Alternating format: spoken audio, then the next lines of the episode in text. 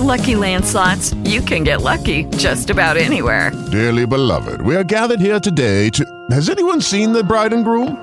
Sorry, sorry, we're here. We were getting lucky in the limo and we lost track of time. No, Lucky Land Casino, with cash prizes that add up quicker than a guest registry. In that case, I pronounce you lucky. Play for free at LuckyLandSlots.com. Daily bonuses are waiting. No purchase necessary. Void where prohibited by law. 18 plus. Terms and conditions apply. See website for details. Hello, it is Ryan, and we could all use an extra bright spot in our day, couldn't we? Just to make up for things like sitting in traffic, doing the dishes, counting your steps, you know, all the mundane stuff. That is why I'm such a big fan of Chumba Casino. Chumba Casino has all your favorite social casino style games that you can play for free anytime, anywhere with daily bonuses. That should brighten your day a little. Actually, a lot. So sign up now at chumbacasino.com. That's chumbacasino.com. No purchase necessary. VGW Group. Void were prohibited by law. See terms and conditions. 18 plus. Agora na Band News FM, o É da Coisa, com Reinaldo Azevedo, Bob Furuia e Alexandre Bentivolio.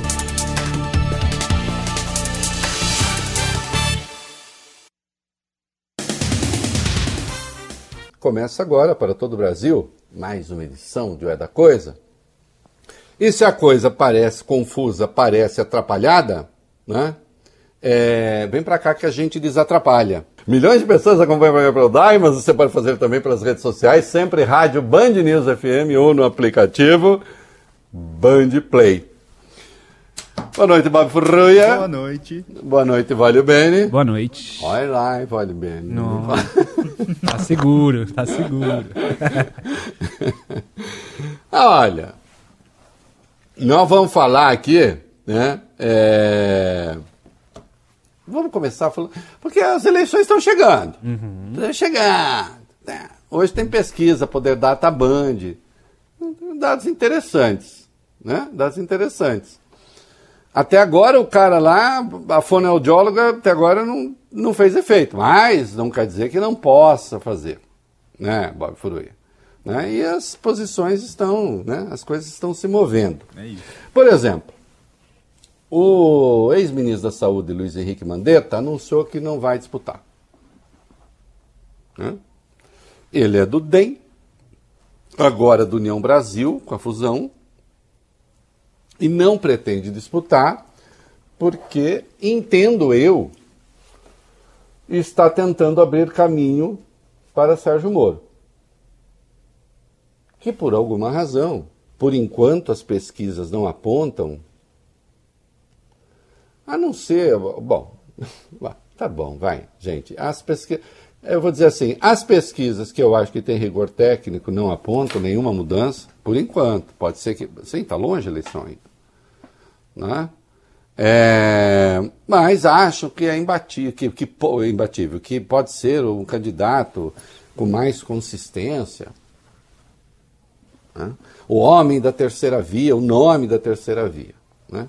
É, consta que também o novo estaria fazendo uma aproximação. né? E também poderia abrir mão da candidatura do Luiz Felipe Dávila em benefício da candidatura de Sérgio Moro. Eu, sinceramente, espero que não. né? É, o Luiz Felipe Dávila é um- uma pessoa decente, já disse, eu não voto no novo. Agora, eu acho que ele é de altíssima qualidade. né? Espero que o novo aposte num candidato, num bom candidato. Agora o Sérgio Moro já está por aí, né? Ele está com uma boa assessoria, sem dúvida, e conta com uma assessoria, é, digamos, informal. Né? Eu- é o candidato que hoje tem mais colunistas na imprensa brasileira. Agora presta atenção, Bafuruia, todos colunistas isentos, hein? Ah, Por sim. isso eles estão com o Sérgio Moro. Hum. Eles são isentos porque eles não querem nem Lula nem Bolsonaro. Sou isento, sou o Sérgio Moro. As pessoas têm problemas de lidar com a lógica, né? É, eu trato amanhã disso na minha coluna na Folha, né? Estou botando ali duas frases em confronto, uma do Talleyrand, outra do La Rochefoucauld, né? Uma sobre quem não esquece nada nem aprende nada, outra sobre hipocrisia. E estou tratando desse assunto. né? Aí o- hoje teve a filiação do, do Carlos Alberto, o general Santos Cruz, né, que foi ministro do Bolsonaro. Aí o, o Moro disse, não tenho medo de cara feia. Mas quem está fazendo cara feia para ele? Ninguém está fazendo cara feia para ninguém. né? Mas é que precisa, sim, o paladino, aquele que está lutando contra todos, aquele que está lutando contra os extremos. Ele lutando contra o extremo, um sujeito que chega prometendo um tribunal superior anticorrupção no modelo da Ucrânia. Mas acho, ô Bob Furuia, ou Valio Bene, acho preferível que ele faça política sem a toga nos ombros. Para quem fez política durante sete anos com a toga nos ombros, é melhor fazê-la, fazer a política sem a toga. Digamos assim, no confronto dessas duas coisas, isso é mais honesto. Desonesto era fazer política sendo juiz, com todas as consequências deletérias que nós assistimos para o Brasil. E também é bom que ele esteja, é, enfim, agora na vida pública. Por exemplo, consta que União Brasil, e estaria nesse contexto a desistência do Mandetta, vai fazer, quer, quer apoiar o Sérgio Moro. Vai ser bonito, porque aí, assim, é a filha do Eduardo Cunha apoiando o Sérgio Moro. Porque ela é do União Brasil. É, o filho do Sérgio Cabral. A filha do Garotinho. O Milton Leite aqui em São Paulo. É uma pleiade de patriotas como raramente se viu. Ou o Sérgio Moro agora, para aceitar apoio desses partidos que se aproximam dele, vai falar, não, eu aceito o, apoio desde que você expulse fulano, expulse ciclano, vamos fazer aqui uma limpeza. Eu espero que a imprensa profissional, a não profissional não, que já está fazendo campanha, já está em plena campanha. Eu espero que a imprensa profissional submeta aqueles que resolverem andar com Sérgio Moro ao mesmo crivo, às mesmas exigências, à mesma severidade que dispensa aos outros candidatos, aos outros partidos, às outras postulações. Não é? Eu falo hoje, sim, estou, amanhã na minha coluna da Folha eu trato dessa postulação de Sérgio Moro de novo. Vis-a-vis, Bob Furuê, as declarações de Lula, declarações infelizes, erradas, tolas sobre a Nicarágua. E tem um monte de gente aqui no Brasil que está chocado, chocado. Onde já se viu Lula falar sobre E não, eu também estou, acho um absurdo. Só que eu acho um absurdo o juiz condenar sem prova, eu acho um absurdo o juiz combinar é, atos contra o réu com o Ministério Público, fraudar o sistema acusatório que há no Brasil, divulgar a delação uma semana antes da eleição para prejudicar candidato, mandar um candidato para a cadeia e depois virar ministro daquele que foi beneficiado por essa prisão. Acho tudo isso absurdo. Eu acho absurdas as ditaduras e execráveis, e acho absurdos os atos daqueles autoritários que na democracia tentam mudar os seus códigos. Comigo não tem essa, não. Porque eu estou vendo um monte de salta-pocinha por aí. Ai, o Lula falou da Nicarágua. Só que quando vê o Sérgio Moro condenar sem prova, diz assim: ah, não, não podemos correr o risco da impunidade. Ah, então para não correr o risco da impunidade a gente condena sem prova. Isso vale para o Lula para qualquer outro. Não é para o Lula, não. Hum? Aqui é um critério só, é uma régua só. Não importa para quem.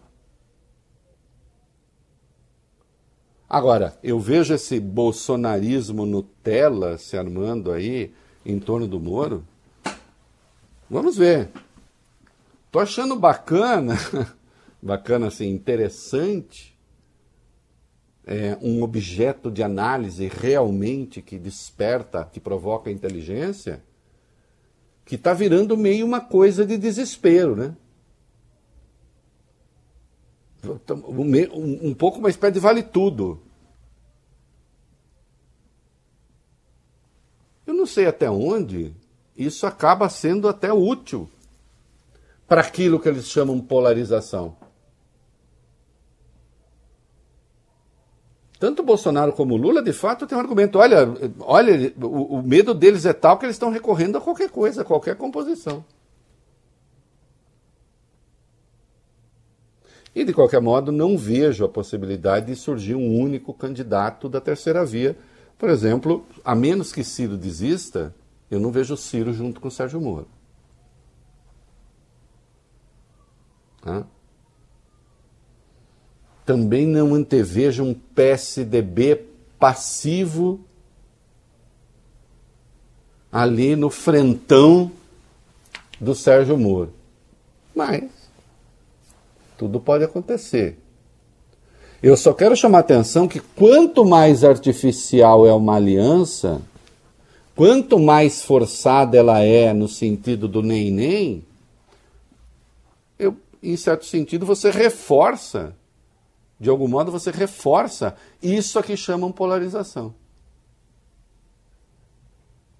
Mas deixemos né, é, para o andamento das coisas. Eu, de todo modo, é, não vejo a hora de ver certos patriotas da vida pública alinhados com o juiz que quer criar um tribunal superior anticorrupção no modelo ucraniano.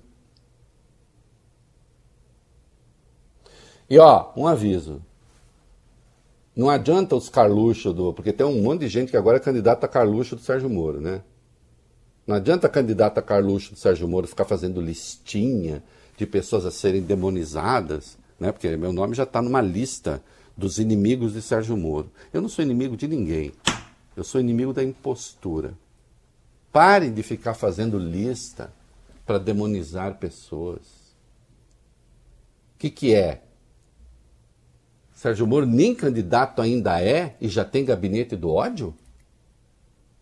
Disfarçado de imprensa? Que, aliás, nunca foi imprensa. Sempre foi gabinete do ódio.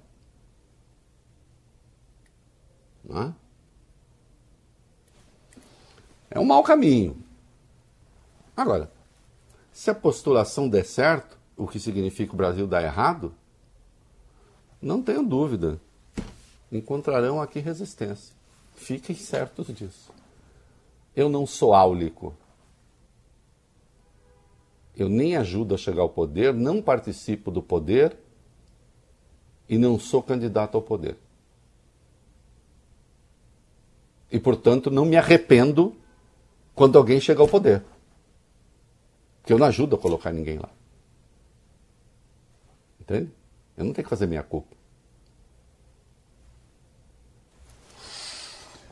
Já tem uma pesquisa depois do Moro estar tá em campanha. Bom, o Moro está em campanha a presidência desde 2014, mas oficialmente ele está em campanha dia 10, né? Que ele se filiou?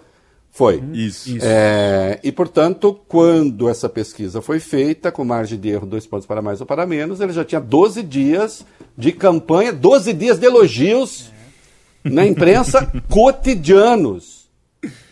Cotidiano. Tem uma moça, não vou dizer o nome, hum. tem uma moça que só fala dizer assim: Moro soltou um pum. Moro hoje comeu batatas. É.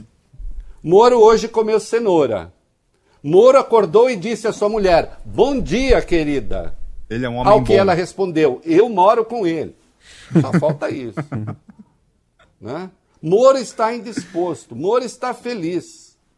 Moro ouviu é, hoje, como é que ele chamou a música? Lavian Rose, mas ele, ele a, a, a, a, como é que é? Edith Piá. Piá. Piá. Moro hoje ouviu aquele espírito que vaga pelos pampas gaúchos. Edith, a Piá, né? O Edith e o Piá. Depois de tudo isso,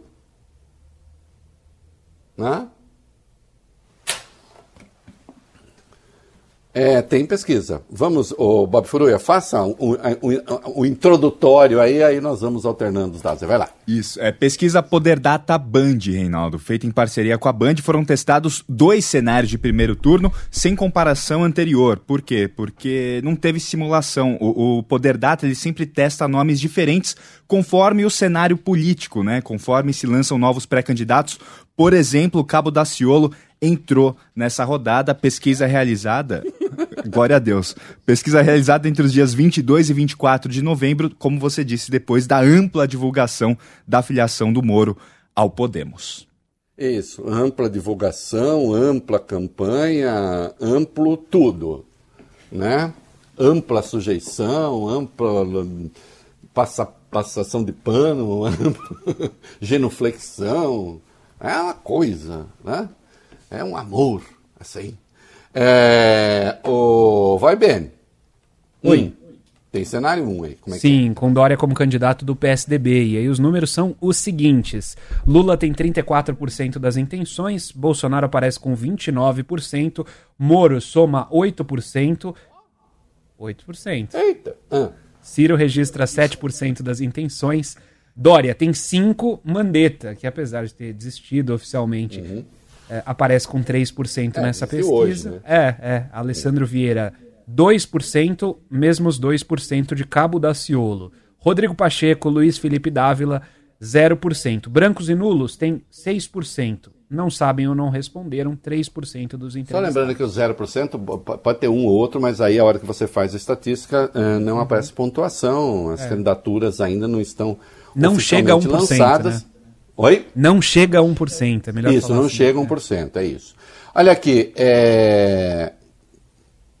vejam, eh, Mandetta já disse que não será candidato, então é, tem uma mudança aí. Agora, ele não sendo candidato, os 2% dele pode ir para o Moro, caso União Brasil realmente apoie o Moro, as coisas não funcionam assim. Então vamos lá. Se a gente tirasse, ah, então Dória não será, Mandetta não será, Alessandro Vieira não será. Alessandro Vieira é morista, se o Moro for candidato, ele, ele não será. Né? Mas será que vai todo, soma tudo para o Moro? Não é assim que as coisas funcionam. As, a- já há pesquisa sobre isso, as preferências vão se redistribuindo. Ciro, por exemplo, tem 7%. Está dando pau hoje, tanto no Lula quanto no Bolsonaro. Se ele não for candidato, o eleitorado dele vai votar nulo? Não. Ainda que ele não declare voto em ninguém, o eleitorado dele não votará em ninguém? Não. Já, já se sabe que parte considerável migra para Lula. Assim como parte considerável do eleitorado do Moro migra para Bolsonaro. Isso também já é dado.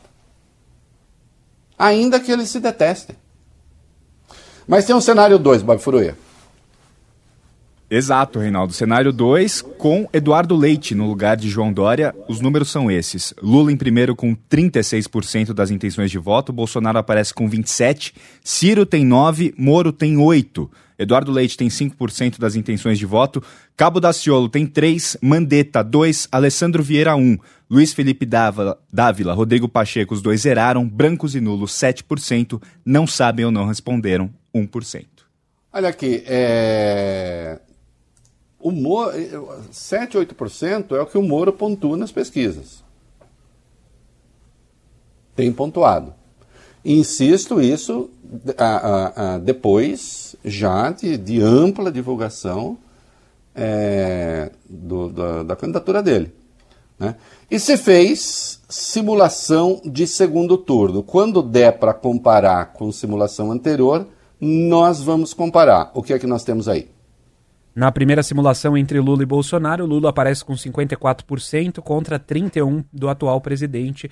Era 52 para Lula a 37 para Bolsonaro no fim de outubro. Lembrando aí, Valio Bene, que o Lula oscila dentro da margem de erro, mas o Bolsonaro oscila para baixo, é, é, o Bolsonaro cai fora da margem de erro. Né? Uhum. Sim, no quadro seguinte, entre Lula e Moro, Lula aparece com 48%, Moro com 31%. Na pesquisa anterior não tinha esse cenário. Muito bem. É, e se Lula disputar com Dória? Lula aparece com 47 contra 24 do atual governador de São Paulo. Na pesquisa anterior, 51 a 16 para Lula. Ainda que a distância seja gigantesca, o Lula é, oscilou para baixo, né? E o Dória cresceu. E Lula Eduardo Leite. O ex-presidente com 50% contra 20% do governador do Rio Grande do Sul era 48 a 18% na pesquisa. Nesse caso, o, o, o, Leite oscila para baixo e o Lula oscila para cima. Então nós não temos uma mudança substancial é, em relação, se, vamos pegar os macrodados, Lula vence a eleição com folga em qualquer dos cenários testados, e isso tem sido é, constante já aí há bastante tempo. Né? É, Moro não se moveu, ficou estacionado ali no 7, 8%. Né? É, mas é o que ele tinha, tem tido nas pesquisas. Então, aquela explosão não, não aconteceu. É, não vai acontecer? Eu não sei. Não sei. É claro que ele passa a ter exposição. exposição eu digo o seguinte: olha, é difícil ele ter mais exposição do que ele tem. É difícil. Né? É, insisto, só falta noticiar, entendeu? Quantas gotas de adoçante ele botou no café, ou colheres de açúcar. Né? O, o, a cobertura do Moro lembra o, o, o, Twitter dos primeiros tempos, né? quando as pessoas ficavam contando a sua rotina. Né? Ou então ficam fazendo o store do, do, do, do, do Moro das suas horas do dia. Então é difícil ter mais exposição. Crítica praticamente nenhuma. Aliás, eu agradeço aos demais colunistas, com alguma exceção, uma ou outra exceção, que me, que me dão quase esse monopólio. Fico feliz. Né? É, sim, há outros, mas eu estou falando no geral né? É, em todos os veículos. Entende? É, então é, mais, é difícil ter mais exposição do que isso. E por enquanto. Vai acontecer? Não sei. Vai fazer uma composição ampla com União Brasil? Que bom! Porque aí terá outros patriotas que merecerão um questionamento. É claro que a gente já viu isso no passado, né? É, a gente sabe que o Moro é capaz, o Bob Furui, de perdoar as pessoas. A gente viu com o Nix Lorenzoni. Né? Lembra o Nix Lorenzoni que uhum. ele confessou um caixa 2, depois Sim. apareceu a denúncia do segundo caixa 2. Uhum. O segundo ele não admitiu, não, porque aí já. Agora, para o primeiro caixa 2, ele, tinha, ele disse que pediu perdão, amor. Isso. Olha. Que homem né? bom, né? Que homem bom. Não, e com a capacidade de perdoar que é próprio daquele que ontem disse ver os brasileiros com compaixão. Uhum. Né? Coisa bonita.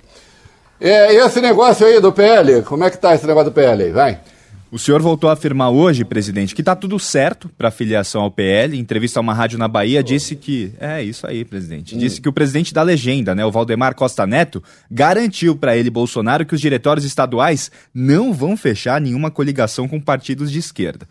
PL também já teria avisado ao PSDB que não vai apoiar a candidatura de Rodrigo Garcia em São Paulo. Para o Estado, aliás, o Bolsonaro já tem um plano, Reinaldo. Tem uma chapa dos sonhos. Seria formada pelo ministro da Infraestrutura, Tarcísio Freitas, como candidato a governador, e o ex-ministro do Meio Ambiente, Ricardo Salles, como candidato a senador.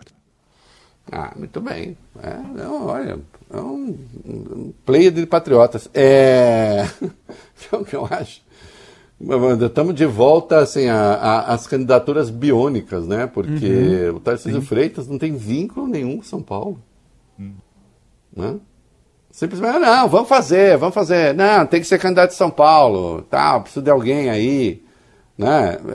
Ok, não pode? Pode, pode, enfim. É... Ô, Tarcísio, já transferiu o título bonitinho, tudo certinho? O, o, o título, domicílio eleitoral? Né? Porque vai ser importante chegar a dizer, é lá em Botucatu. Oi, eu sou Tarcísio nasci no Rio, sou carioca. Esse sotaque que vocês estão vendo aqui é, é, é, porque eu sou carioca, mas vim aqui pegar o voto dessa caipirada aqui do interior de São Paulo, também de Dois Corgos, né? Hein? Imagina lá, Tarcísio, à beira do rio Jacaré-Pipira. Oh, rapaz. Vamos pescar uns bagre lá, Tarcisão. Hã? Tomar umas pinga. Esse povo. Ai, Jesus. Bom, o que nasce errado continua errado, tá dando errado. O que, que nós temos? Vai lá, molecada. O PSDB continua testando aplicativos para ver se retoma as prévias do partido quanto antes, mas por enquanto nada definido. Uma nova informação, aliás, movimentou os bastidores da legenda. A Fundação de Apoio à Universidade Federal do Rio Grande do Sul, que foi responsável pela primeira ferramenta, que deu errado no último domingo, afirmou que o sistema pode ter sido alvo de um ataque hacker. Alguns dos filiados dizem que vão solicitar ao partido que acione autoridades competentes para uma investigação imediata sobre o caso. A iniciativa é defendida, por exemplo, pelo senador Tasso Gereissati, que apoia o governador gaúcho Eduardo Leite nessa disputa.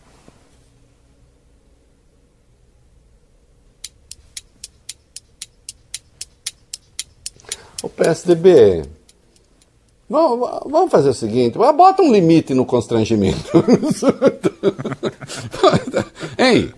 Tem que ter um limite, Bob Furu. Eu começo, eu começo a ter, sabe, a sensação da vergonha alheia? Uh -huh, gente que, sim, gente sim. que, gente assim, você tá numa roda, o cara conta uma piada que ele acha que vai emplacar, ninguém ri, você uhum. tem vontade você de se enterrar no buraco, né? Uhum. Fala assim, Jesus, passa uma, faz uma coisa ridícula. Eu tô começando a ficar constrangido. É. E o pior é quando o cara conta a segunda, né? E aí não conta a segunda, de novo. ele fala, bom, não deu certo essa, vamos tentar outra. É. E, ah.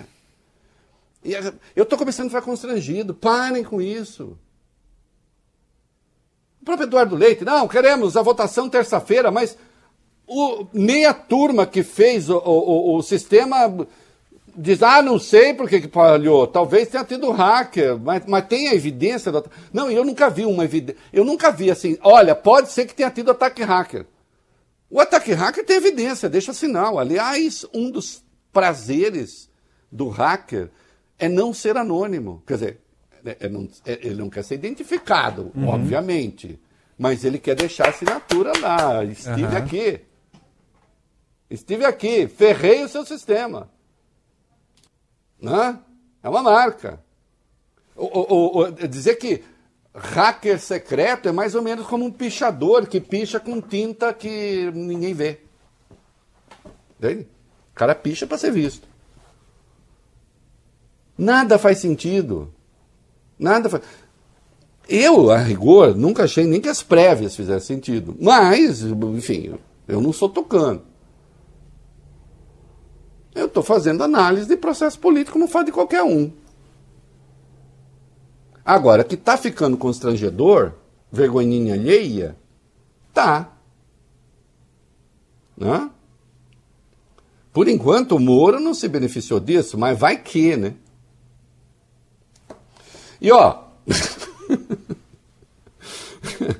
Ô, Gustão, depois, na hora que a gente for falar ali de Moro, é, é, é, Mandetta, a gente junta no finzinho. Veja aqui no UOL. O ex-ministro da Saúde, Luiz Henrique Mandetta, disse hoje que sua candidatura para a presidência da República em 2022 segue à disposição da União Brasil, partido será formado, tá, tá, tá. Para o político, houve uma precipitação do presidente do PSL o futuro presidente da União Brasil, Luciano Bivar, ao anunciar que ele não é mais candidato. Está começando bem aí né? Tá começando bem. É, MDB, o partido que mais tem capilaridade no país, quando você pensa prefeituras, né? partido grande, diz que vai ter candidato sim e que Simone Tebet segue candidata. Vai, vai. Isso, a gente já falou sobre esse assunto aqui, né, Reinaldo? Mas agora foi confirmado pelo presidente da legenda, né? O anúncio foi feito pelo deputado Baleia Rossi nas redes sociais. Disse que Simone Tebet, a senadora, será candidata do MDB à presidência da República no ano que vem. O Baleia Rossi, que é o presidente nacional da legenda. Segundo ele, o nome dela será oficializado no início de dezembro. Tebet, que foi eleita para o Senado em 2014 pelo Mato Grosso do Sul, ganhou destaque aí nesse último ano ao participar das sessões da CPI da Covid. Olha, ganhou destaque, é, teve uma atuação de fato muito boa, né? isso inegavelmente. É... A candidatura até agora não tem densidade. Né? Todas as vezes o PMDB acabou. O PMDB tem sempre bastante presença, passou por um processo ali é, de emagrecimento, mas sempre teve bastante presença, às vezes não disputando a eleição, ou então disputando tendo vice. Não é o caso agora, consta que Simone Tebet pretende ser ela própria candidata. Né? O partido terá recursos para fazer campanha, se quiser, né? Tem, insisto, capilaridade. Agora, eu sinceramente, eu estou aqui também para dizer o que eu acho, né? Eu não estou para fazer previsão, isso não que eu não faço. Agora, eu não vejo essa candidatura acontecer. Agora, por outro lado, os cenários estão ficando um tanto inóspitos também. Porque também não vejo, se o Moro for meu candidato, eu não vejo o PMDB se juntando à tropa de Moro. Tudo depende do que vai acontecer com o PSDB. União com PT, difícil. Parece que por enquanto PT, PSB e PCdoB é que constituem ali um núcleo possível para Lula.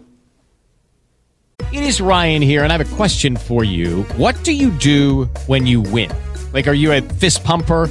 a woohooer, a hand clapper, a high fiver. I kind of like the high five, but if you want to hone in on those winning moves, check out Chumba Casino. At ChumbaCasino.com, choose from hundreds of social casino style games for your chance to redeem serious cash prizes. There are new game releases weekly, plus free daily bonuses. So don't wait. Start having the most fun ever at ChumbaCasino.com. No purchase necessary. VGW. Void were prohibited by law. See terms and conditions. 18 plus. With Lucky Land slots, you can get lucky just about anywhere. Dearly beloved, we are gathered here today to. Has anyone seen the bride and groom? Sorry, sorry, we're here. We were getting lucky in the limo and we lost track of time. No, Lucky Land Casino, with cash prizes that add up quicker than a guest registry. In that case, I pronounce you lucky. Play for free at LuckyLandSlots.com. Daily bonuses are waiting. No purchase necessary. Void where prohibited by law. 18 plus. Terms and conditions apply. See website for details. A ver. Ô, seu, quem, quem agora é o, é Eu. o, é o Vale Bene? Isso. Ô, Vale Bene, Hum. é, o que você entende pela expressão pagar pau para alguém? O que, que é pagar pau, ô Vale Bene? Ah, é querer Você imitar, que- né? Querer ser igual, é, é, reverenciar. Reverenciar, né? Quer dizer, às vezes, ah, sob, sob o pretexto. Olha como eu tô, eu tô ficando sofisticado. É isso aí, presidente. Sob o pretexto de criticar, na prática você demonstra uma certa inveja, né? É, e você fica ali meio subordinado ali. Dor de né? É pagar pau ali pro seu adversário. E não é que eu paguei pau pro Lula, pô. De novo. Tô, aliás, tô virando freguês, eu tô fazendo isso muito. Depois, Bolsonaro, não inveje meu sucesso, trabalhe. Vai. Hum, após arranjar briga com a Anitta nos últimos dias, o presidente Jair Bolsonaro criticou mais uma vez hoje o presidente da França, Emmanuel Macron. Em entrevista a uma rádio da Bahia, Bolsonaro disse que encarou como uma provocação a recepção dada pelo francês ao ex-presidente Lula na semana passada. Afirmou o seguinte: parece que é uma provocação, sim. Será que o serviço de inteligência dele não sabe quem foi o Lula aqui ao longo dos oito anos dele e mais seis anos de Dilma? O que foi feito no Brasil? Questionou o presidente. E continuou: Macron sempre foi contra a gente e sempre bateu na questão da Amazônia como se ele, seus antecessores, tivessem preservado alguma coisa na França. Macron está muito bem acompanhado de Lula e Lula está bem acompanhado de Macron. Eles se entendem e falam a mesma linguagem, isso que disse o presidente Jair Bolsonaro. Reinaldo, essa conversa toda me lembrou uma música sertaneja, essa aqui, ó. Você diz que não me ama, você diz que não me quer, mas fica pagando pau. Ha! Qual é que é? Todo dia seu teatro é. É, É o Sorocaba, né? é Fernando Fernando Sorocaba, a música É? chama Oi? Paga Pau. É. Como é, que é? é Luiz Fernando Sorocaba? Não, Fernando Sorocaba. né? Fernando Sorocaba. Ele fala até, ó. Qual é que é? Todo dia seu teatro é Fernando Sorocaba é exatamente igual. compositor de Você um monte finge de que me música odeia, sertaneja mas no fundo aí. Tem, é. tem uma empresa que cuida de É, um dos Sim, maiores sim. produtores do Ele sertanejo é. brasileiro. Impressionante. e foi o, foi o, é o autor do Meteoro da Paixão, do Luan Uhum. Santana, né, que lançou o Luan Santana. É, não sei como eu sei dessas coisas, não sei. O... Olha aqui, é, eu, não, eu, eu não sei se isso aqui é exatamente uma crítica. O Macron, o Macron não tem essa visão, é, o Macron não tem essa imagem negativa aqui no Brasil e no mundo. O Bolsonaro tentar demonizar. Ele está demonizando o Macron para quem? Para os seus seguidores só. Né? Sim, com certeza o Macron sabe quem é o Lula, por isso mobilizou todo ali né, o aparato para recebê-lo como chefe de Estado. A questão aí tem, tem relação direta, sim, com a atuação do Bolsonaro eh, na Amazônia, do governo Bolsonaro. O Macron será um daqueles que vão impedir, que já impedem o acordo do Mercosul com a União Europeia, o que nós cantamos aqui em primeiríssima mão, dizer não vai acontecer. Cria dificuldades para a entrada do Brasil no CDE, conforme queria o, o Paulo Guedes. Preside uma das maiores economias do mundo. Agora, é aquele cuja. este- É aquele que teve a mulher criticada, atacada inclusive por Paulo Guedes. Fizeram um pouco caso da aparência da mulher do presidente. Como se isso não fosse estúpido, burro, indelicado, impróprio. Queriam o quê? Queriam o quê? Bolsonaro tem um encontro com o poderosíssimo chanceler francês. Vocês se lembram disso? E ele foi cortar o cabelo Uhum. e não foi se encontrar Sim, sim. com a autoridade? Não, Bolsonaro. O Macron sabe direitinho quem é você. Esse é o problema. Antes não soubesse. Antes não soubesse.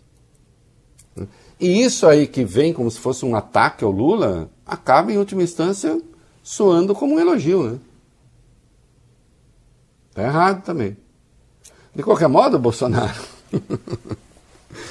Ô, Fio, apareceu aí um concorrente na extrema-direita. Viu? É bom fazer aí, elencar as prioridades. A prioridade é essa? Pensa bem. Bem, estou pensando política aqui, objetivamente. Eu não dou dica para ninguém. Tá? Se eu fosse fazer isso, seria muito caro. Aliás, tem um monte de vagabundo por aí que dá dica errada e cobra caro. Eu dou dica certa e não cobro nada. Né? Dica para pensamento. Tá? Não faço assessoria de imprensa. Nem formal, nem informal. Você está ouvindo na Band News FM o É da Coisa.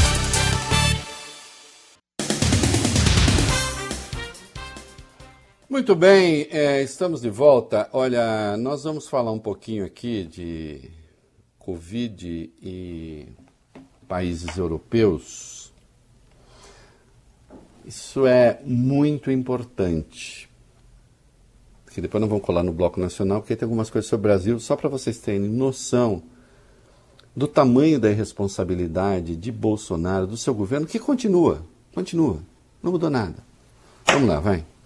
A Europa enfrenta agora uma quarta onda da Covid e a Alemanha é um dos países que mais estão sofrendo com ela. A Alemanha que superou hoje a triste marca de 100 mil mortes pelo coronavírus, no mesmo dia em que bateu o recorde de novos casos, quase 76 mil em 24 horas. Os hospitais alertam, Reinaldo, que os leitos de UTI estão se esgotando lá na Alemanha. O governo deve anunciar medidas restritivas mais rigorosas nos próximos dias, lembrando que o Ministério da Saúde alemão já chegou a dizer que essa nova onda foi causada pelas pessoas que não se vacinaram. Há uma quarta onda na Europa, isso é inequívoco. Foi provocada, tudo indica, pelas pessoas que não se vacinaram e não se vacinaram por ou ignorância ou por motivos ideológicos, ou as duas coisas somadas. Lembrando que prote... nenhuma vacina tem proteção de 100%, portanto, há pessoas vacinadas também doentes. Está valendo já dados indicando que os vacinados têm as formas menos graves da doença, morrem muito menos. Agora, de qualquer modo, a doença atinge também é, pessoas que foram vacinadas. Mas é claro que o foco são os não vacinados. Será mesmo que essas pessoas têm o direito de fazer isso? Com. Vou usar o critério mais amplo possível, que é o cristão, Bob Fuller. Será que tem o direito de fazer isso com o seu semelhante? Uhum. Hum. Só, só a Alemanha, não? Não, o governo da França, do Emmanuel Macron, que a gente falou agora pouco. aí, esse daí que eu não gosto. anunciou uma série de medidas para enfrentar essa nova onda da Covid. O país vai oferecer uma dose de reforço da vacina para todos os adultos a partir do próximo fim de semana. E assim como no Brasil, o intervalo da segunda para a terceira dose será de cinco meses. Como em outros países europeus, a França retomou a obrigatoriedade do uso das máscaras em ambientes fechados a União Europeia também se manifestou hoje com novas medidas contra a Covid-19 e a partir de agora todos os viajantes, moradores ou não do bloco, devem tomar a dose de reforço da vacina em até nove meses depois da segunda dose, para que o certificado da Covid, o passaporte da vacinação, continue valendo. E a Europa vacinando crianças, Bob Furui. É isso, a Agência Europeia de Medicamentos, a chamada EMA, né, aprovou hoje o uso da vacina da Pfizer contra a Covid em crianças dos 5 aos 11 anos de idade.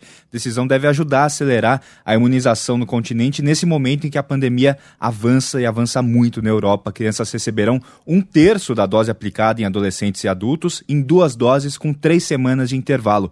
Essa foi a dosagem, um terço, usada nos testes da farmacêutica americana. E vamos passar agora para o Brasil com dados informativos e depois nós temos muita coisa a falar ainda quando reunir a rede é, sobre Covid, vacina, etc. Vai. A cidade de São Paulo alcançou uma marca muito importante, muito simbólica: 100% da população adulta vacinada com as duas doses ou com a dose única contra a Covid-19. Anúncio feito ontem à noite pela Prefeitura. Mais de 9 milhões de pessoas com mais de 18 anos estão com o esquema vacinal completo na capital paulista. Agora, o foco é chegar a 100% também do público adolescente. É, isso é fundamental, como nós dissemos aqui, a vacinação, que não exclui os cuidados, mas de qualquer modo ela é fundamental para evitar né, as formas graves da doença e há uma diminuição, já está comprovado, é, uma diminuição drástica de mortos assim, é, entre os vacinados. E o objetivo das vacinas, em última instância, é esse mesmo. É isso aí. Você está ouvindo na Band News FM o É da Coisa.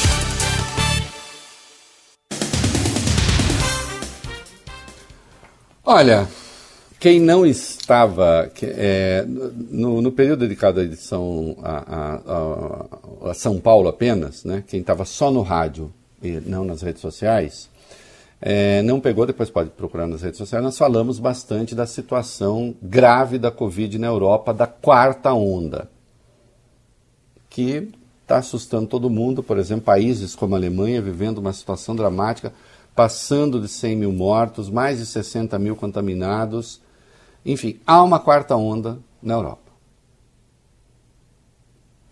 E as pessoas viajam. Né?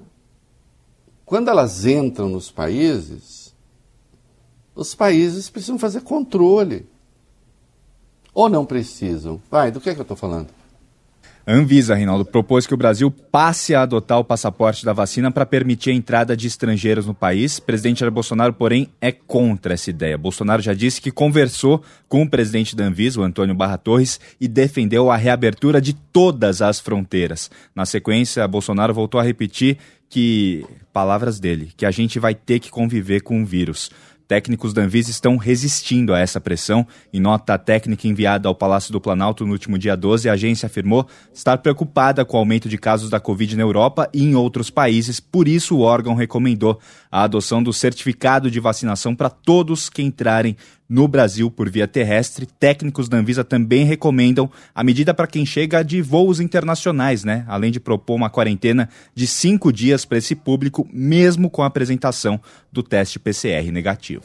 Olha, é inacreditável, é espantoso. E o Anderson Torres, ministro da Justiça, acaba de sair aí uma informação que diz que endossa Bolsonaro, está com Bolsonaro. Uhum. Claro, né? Ninguém pode discordar. É, vejam vocês, países mundo afora estão exigindo o passaporte da vacina. Há um quarto surto na Europa, região rica do planeta. Pessoas viajam. Se no Brasil não houver passaporte, havendo passaporte em alguns lugares, não havendo no Brasil, a chance de que venham para cá é grande. E as pessoas dizem, ah, ainda bem, turismo. Olhem o risco que isso, que isso implica. Então nós temos um presidente que diz que não toma vacina, que se diz contrário à obrigatoriedade da vacina, que na prática faz campanha contra a vacina, se opõe também ao passaporte. Aí como política de Estado. Aí, ó, deixa eu dizer uma coisa. Deixa eu dizer uma coisa. Se alguém recorrer ao Supremo em nome de valores da Constituição, em nome de valores constitucionais, que protegem a saúde do brasileiro, pedindo a imposição do passaporte da vacina, aí o Bolsonaro vai dizer que o Supremo fica se metendo no governo dele e não o deixa governar. Por que é que um governante tem o direito de me expor a risco? E de expor o conjunto da população a risco? É inacreditável. Não? Já contra, sobre o carnaval, aí o carnaval ele é contra. É, pode deixar entrar todo mundo, tal, que não tem nada, não sei o quê, mas carnaval ele é contra. E, e, calma, eu já vou falar o que eu penso. Vai lá, o que, que tem? Vai. É, o presidente voltou a distorcer informações sobre uma decisão do Supremo Tribunal Federal ao falar sobre o assunto e novamente atacou os governadores. A gente tem um trecho desse vídeo aí. Da entrevista. Olha, por mim não teria carnaval. Só que tem um detalhe: quem decide não sou eu. Segundo o Supremo Tribunal Federal, quem decide são os governadores e prefeitos. Então não quero aprofundar nessa que poderia ser uma nova polêmica. É, em fevereiro do ano passado, é, ainda estavam engatinhando a questão da pandemia, né? pouco se sabia, praticamente não tinha obra no Brasil, eu declarei emergência. E os governadores e prefeitos né, ignoraram, fizeram o carnaval no Brasil. As consequências vieram. Né? Chegamos a 600 mil óbitos. E alguns tentaram imputar a mim essa responsabilidade. Não tenho culpa disso. Não estou me esquivando nem apontando outras pessoas é uma realidade, é uma verdade. Não, é tudo, tudo, não, não, é uma salada. É um absurdo. Vossa Excelência está atribuindo 600 mil mortos a, a, ao Carnaval? De 2020? Você endoidou? É, evidentemente, o presidente está todo atrapalhado. Agora, eu vou dizer uma coisa. Acho precipitado, acho impróprio e acho que não se deveriam realizar é, os desfiles de carnaval. Lamento. Oh, mas você tem noção da economia? Não, eu tenho noção de tudo. Eu só não quero ver de novo gente morrendo por falta de oxigênio. É, o Conselho Nacional dos Secretários de Saúde, né, é, eu esqueci de observar aqui, está contra essa decisão do Bolsonaro de proibir a, a, a, o, o, o passaporte da vacina. Defende o passaporte da vacina. E também vem com maus olhos o carnaval, por razões óbvias. Né? E aí, não é só carnaval, não, tem mais coisa por aí, né?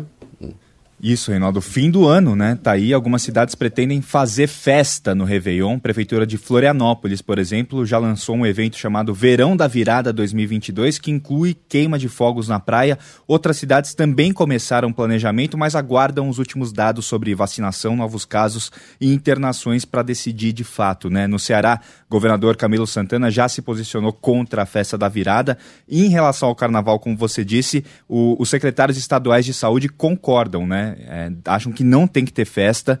Ele, o Conas entende que a vacinação avançou bem, avançou bastante, que o cenário da pandemia está melhor, mas teme que as aglomerações gerem uma onda de contaminações no país. Bom, vai gerar.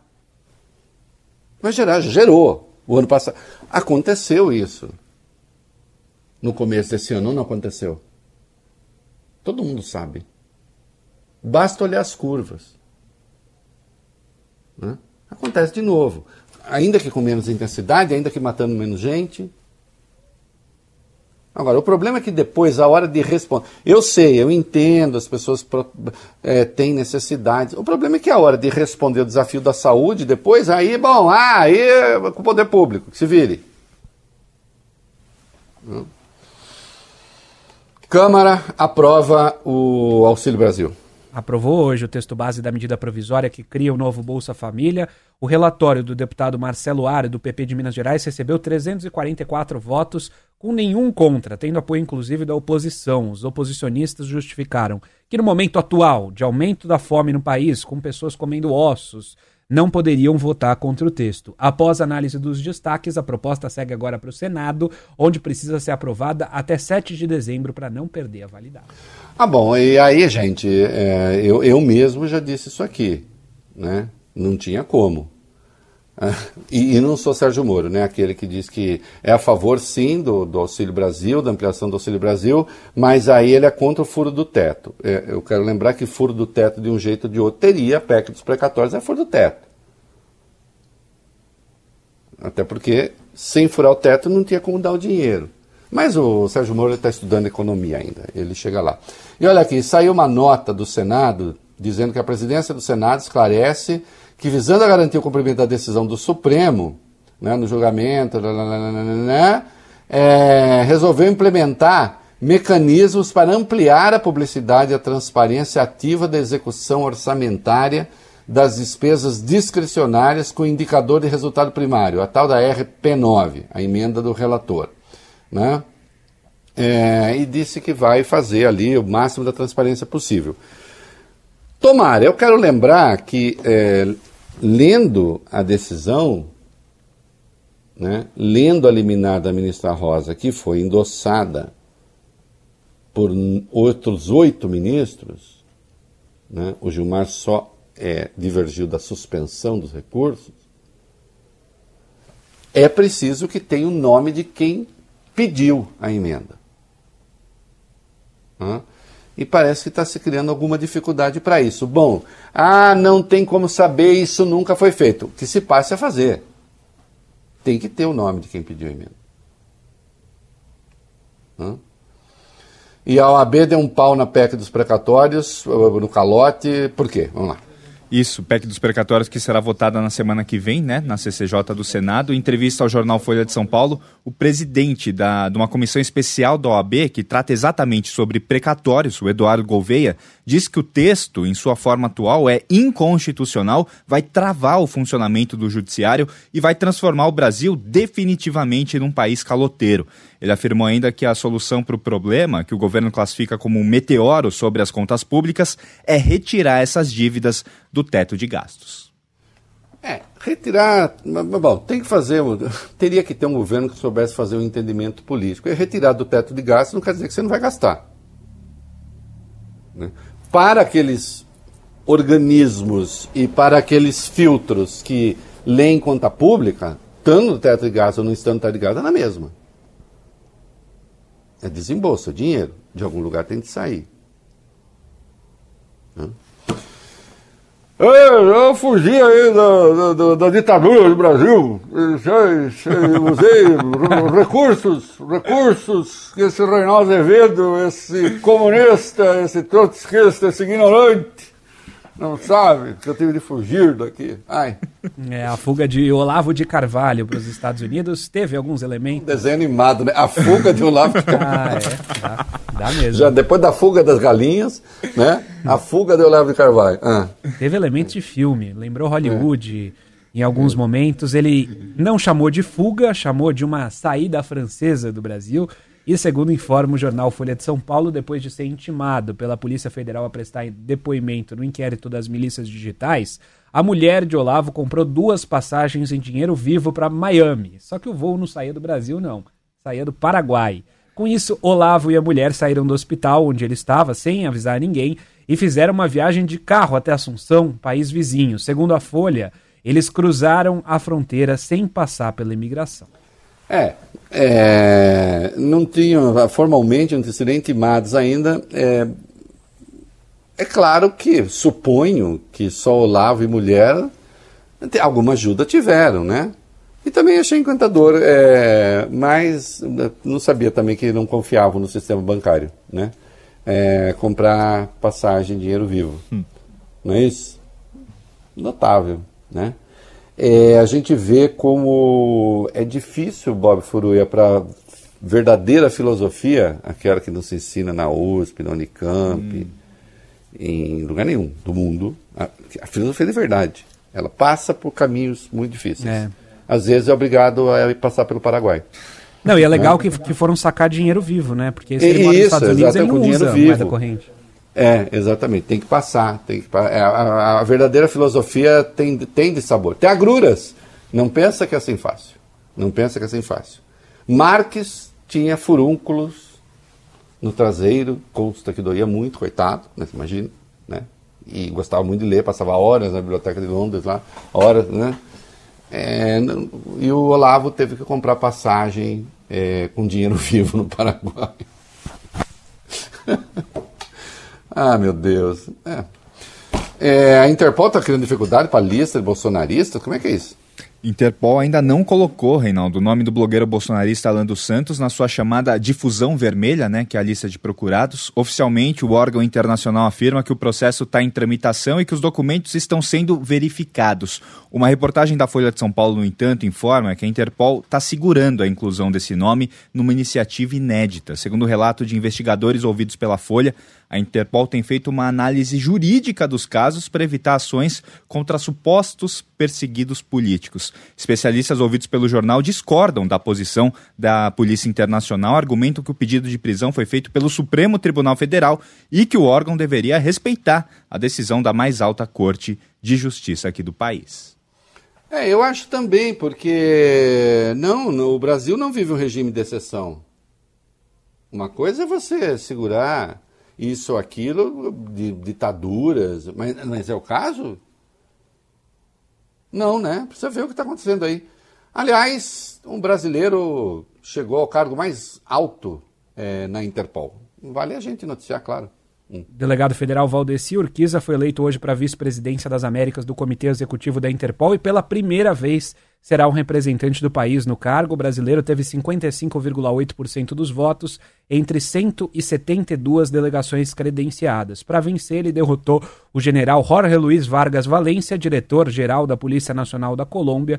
A Polícia Federal divulgou uma nota afirmando que a conquista do Brasil reflete o importante papel da diplomacia nacional na construção dos apoios internacionais. Olha, bacana. Uma boa notícia, né? E. Não, isso daí eu vou falar daqui a pouco. Olha aqui, é, nós falamos da nota do Senado dizendo que vão fazer, tornar transparentes, como pediu o, o Supremo, né, as emendas do orçamento.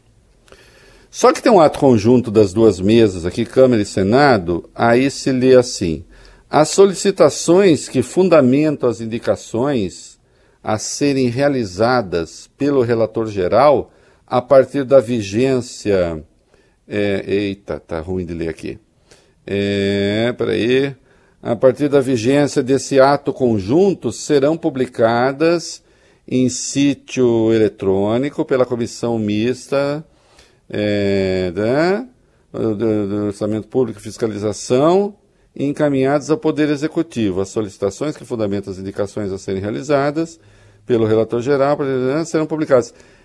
Eu estou entendendo, e alguém do Senado ou da Câmara me corrija se eu estiver errado, a gente fica aqui até 19h20.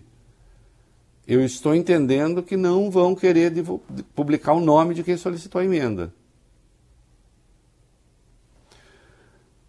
Eu acho que se não publicar o nome de quem solicitou a emenda, é, não se cumpre a decisão do Supremo. E aí? Eu não sei. Não cumprir a solicitação, não cumprir a decisão do Supremo significa manter suspenso o repasse.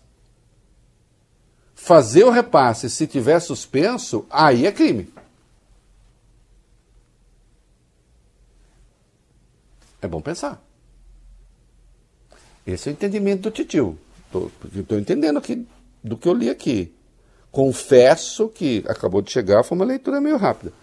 Mas eu estou entendendo que não se vai divulgar o nome. E o espírito da decisão da Rosa é divulgar o nome também, porque ela não fala só em transparência, fala também em equanimidade. Saber se dinheiro público está sendo usado para comprar voto. Ah, mas sempre se fez assim. Bom, então é hora de mudar, a gente precisa saber. Não? Não, eu aceito. Se o meu entendimento estiver errado, eu aceito correção. Mas estou achando que não está, não. Comercial. Você está ouvindo na Band News FM o É da Coisa. O que, que não tem? Vai prévia da inflação oficial do país voltou a ficar lá em cima em novembro, bateu em 1,17%, pior resultado para o mês em 19 anos desde 2002. No acumulado do ano, IPCA 15 está em 9,57%. Em 12 meses, o indicador chegou aos 10,73%. É a pior marca, Reinaldo, desde fevereiro de 2016, ano do impeachment da ex-presidente Dilma Rousseff. Principal vilã da inflação foi de novo a gasolina, ficou 6,62% mais cara em novembro, já acumula uma alta de 48% nesse último ano. Mas não foi só ela não.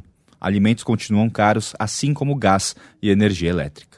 É, é bom, é bom que isso fique claro, porque assim, ah, gasolina, gasolina, ah, não fosse então a questão da gasolina, não, mas a questão, primeiro que a questão da gasolina não está sozinha, né? A questão da gasolina também, por exemplo, o preço da gasolina decorre do dólar no Brasil. É, a inflação, o, o, câmbio espalha inflação para todo o resto. Há inflação de alimento. É o conjunto, né? O conjunto que está descoordenado. Péssima notícia, evidentemente, que leva à pobreza. E aí tem protesto contra a pobreza. Nesse contexto de inflação alta, muito desemprego e o Auxílio Brasil de 400 reais ainda incerto, atingindo menos gente que o auxílio emergencial, moradores da favela de Heliópolis fizeram ontem à noite um protesto contra a fome. Heliópolis é a maior favela de São Paulo, onde vivem mais ou menos 200 mil pessoas. A manifestação foi batizada de Marcha da Panela Vazia. Mais de mil pessoas participaram dessa manifestação, ato organizado pelos próprios moradores que tiveram apoio de movimentos sociais. Ah, 200 mil, mais de mil participa. Bom, é, as pessoas têm ali um certo receio sempre desse tipo de coisa. Agora, nós sabemos que a situação da pobreza está bastante difícil. Né? E esse auxílio emergencial que vem quando vier com os 400 reais, é bom que fique claro, né? vai haver uma diminuição do número de pessoas que estavam sendo atendidas por um programa digamos, de emergência. Né? O, o Bolsa Família ele é permanente, mas ele entra no lugar é, do auxílio emergencial e houve uma diminuição substancial de pessoas que vai haver uma diminuição substancial de pessoas a receber esse benefício. Portanto, a sensação será ruim, infelizmente, né? Infelizmente. Agora, nós estamos numa situação muito difícil. A gente não vê é, um governo atento a esse tipo de coisa que consiga dar uma resposta. Né? Nem mesmo que consiga dialogar claramente com a população sobre as dificuldades. E é claro que isso tem reflexos que são também eleitorais. Né? E muita gente está querendo olhar para o outro lado, em vez de considerar isso que é uma evidência elementar. É isso aí. Você está ouvindo na Band News FM o É da Coisa.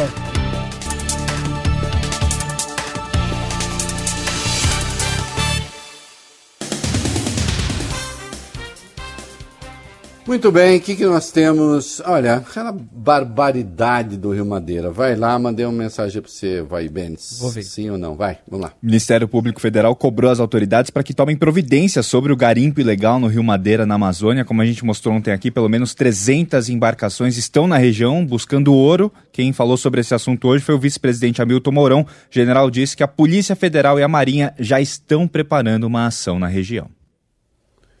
Olha, é impressionante, vocês viram, né? Eu gostei da imagem que alguém usou, que é uma serra pelada aquática que estão tentando fazer ali. É... Isso vem, isso é consequência do incentivo ao garimpo ilegal que infelizmente parte do Palácio do Planalto. Ponto final. Ah, sim, a situação do Brasil é dramática, as pessoas precisam trabalhar. Bom, as coisas têm de ser feitas de maneira organizada, assim é que não pode ser. Né? E é claro, olha lá, né? é, é uma imagem inacreditável, é isso, é isso. Isso corre o mundo, isso cria dificuldades para o Brasil que vocês não calculam. Né? É isso aí. Você está ouvindo na Band News FM o É da Coisa.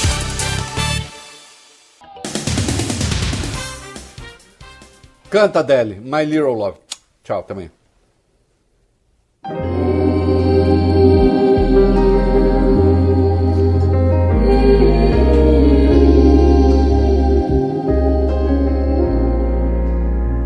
My little